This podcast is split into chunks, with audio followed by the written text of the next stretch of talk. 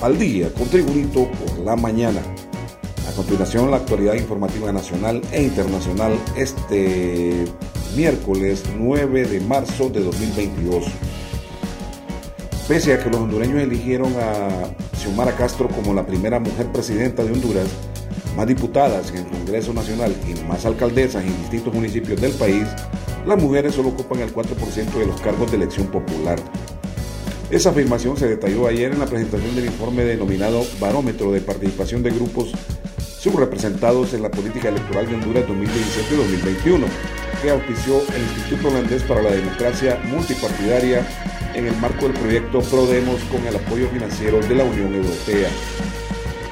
De este modo, en 2021, en el Partido Libertad y Refundación, del total de mujeres que se postularon en las elecciones primarias, solamente 81 fueron electas para participar en las elecciones generales, representando el 17.9% del total de las mujeres inscritas y el 63.3% de la totalidad de candidaturas para las elecciones generales en esta categoría electoral. El Partido Nacional inscribió en las elecciones primarias 2021 un total de 137 mujeres, de las cuales 55 fueron electas para participar en las generales, lo que conforma el 40.1% de las postulantes y un 43% del total de candidatos que participaron en elecciones generales para diputación.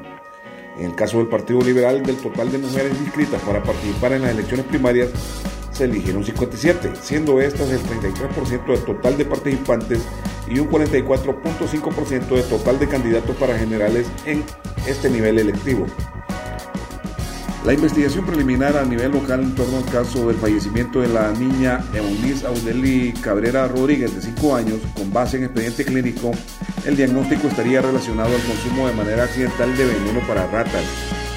La Secretaría de Salud comenzó con una investigación del caso para estudiar si lo ocurrido con la menor Cabrera Rodríguez está asociado o no a la aplicación de vacuna contra la COVID-19 y el estudio va desde el manejo de la vacuna, lote y fecha de vencimiento, la aplicación y el protocolo de aplicación.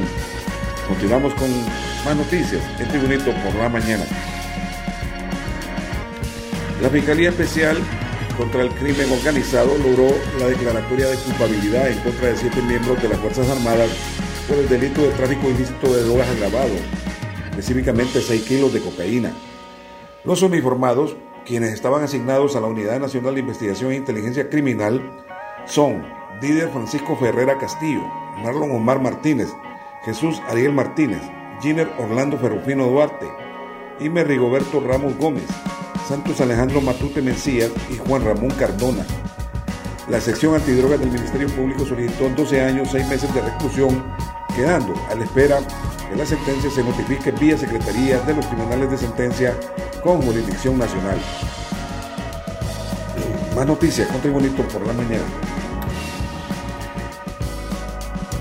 El crucero Wonder of the Seas, Maravilla de los Mares, el barco de cruceros más grande del mundo, zarpó desde principios de mes desde el puerto Everglades en Fort Lauderdale, Florida, Estados Unidos, y prevé un paso por varios puntos del Caribe. Según el itinerario de la Agencia Naviera del Caribe, Anacaribe, el crucero llegará a Roatán, Islas de la Bahía, el próximo 13 de marzo. El barco de la compañía Royal Caribbean dio la bienvenida a sus primeros huéspedes en esta salida que los llevará por el Caribe en un crucero de siete noches. Más noticias con Tribunito por la mañana. La Sala de lo Penal de la Corte Suprema de Justicia ordenó este miércoles la repetición del juicio oral y público en la causa instruida contra José Rosario Bonano, exministro de Obras Públicas, Transporte y Vivienda. El Poder Judicial informó a través de sus redes sociales que el expediente fue remitido y asignado a la Sala 3 del Tribunal de Sentencia y se programó el juicio oral y público para el próximo 28 de septiembre del año en curso. A Saro Banano se le seguía un proceso en su contra por los delitos de abuso de autoridad y fraude. Este caso se refiere a una serie de irregularidades, modificaciones y la cancelación de un contrato suscrito en el 2003 con la empresa Consultoría y Construcción Consulco para la construcción de la carretera Marcala La Esperanza, que causó en total un perjuicio de casi 13 millones de lempiras al Estado. Más noticias, con Tribunito por la mañana. El viceministro de Educación, Edwin Hernández, informó este miércoles que se descubrieron al menos 500 empleados paracaidistas a quienes no se les encontró en los puestos de trabajo para los que fueron contratados. Lastimosamente, como en todas las instituciones del Estado, había personal supernumerario en la Secretaría de Educación, tanto que hasta la fecha nosotros no hemos podido identificar un aproximado de 500 empleados y empleadas del gobierno de la República en la Secretaría de Educación, señaló el viceministro del ramo, Edwin Hernández. en noticias internacionales, se informa Rusia advirtió el miércoles que la propuesta de Polonia de transferir aviones de combate MiG-29 a Ucrania a través de una base aérea estadounidense crearía un escenario potencialmente peligroso.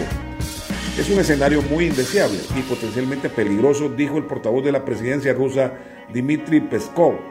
Polonia pidió que se le permita trasladar aviones MiG de fabricación soviética a la base de Ramstein, en Alemania, sin demora y gratuitamente y ponerlos a disposición de Estados Unidos. Sin embargo, Washington es reacio a enviarlos después a Ucrania, una decisión que podría ser considerada por Rusia como una escalada significativa. Y Estados Unidos la considera una propuesta no viable. en los deportes, en una noche grande del polaco Robert Lewandowski, autor de tres goles en la primera media hora del partido en el estadio Allianz Arena, el Bayern Múnich se clasificó a cuartos de final de la Liga de Campeones con su goleada en la vuelta de octavos al Salzburgo de Austria 7 a 1. El conjunto alemán llegaba como favorito al partido de vuelta en Múnich tras empatar 1-1 en Austria e hizo buenos los pronósticos al vencer con los tantos de Robert Lewandowski al minuto 12, 21 y 23, los dos primeros de penalti. Luego Serge Gnabry al minuto 31. Tomás Müller anotó dos veces al 54 y al 83 y Leroy Sané al 86. Con su triplete de goles, el delantero polaco llegó a las 12 anotaciones en 8 partidos en la presente Champions, desplazando de la primera plaza de la tabla de realizadores al costa marfileño Sebastián Haller de la Hacks de Ámsterdam que lleva 11. Este ha sido el boletín de noticias de Tribunito por la mañana de este miércoles 9 de marzo de 2022. Gracias por tu atención. Tribunito por la mañana te invita a estar atento a su próximo boletín informativo.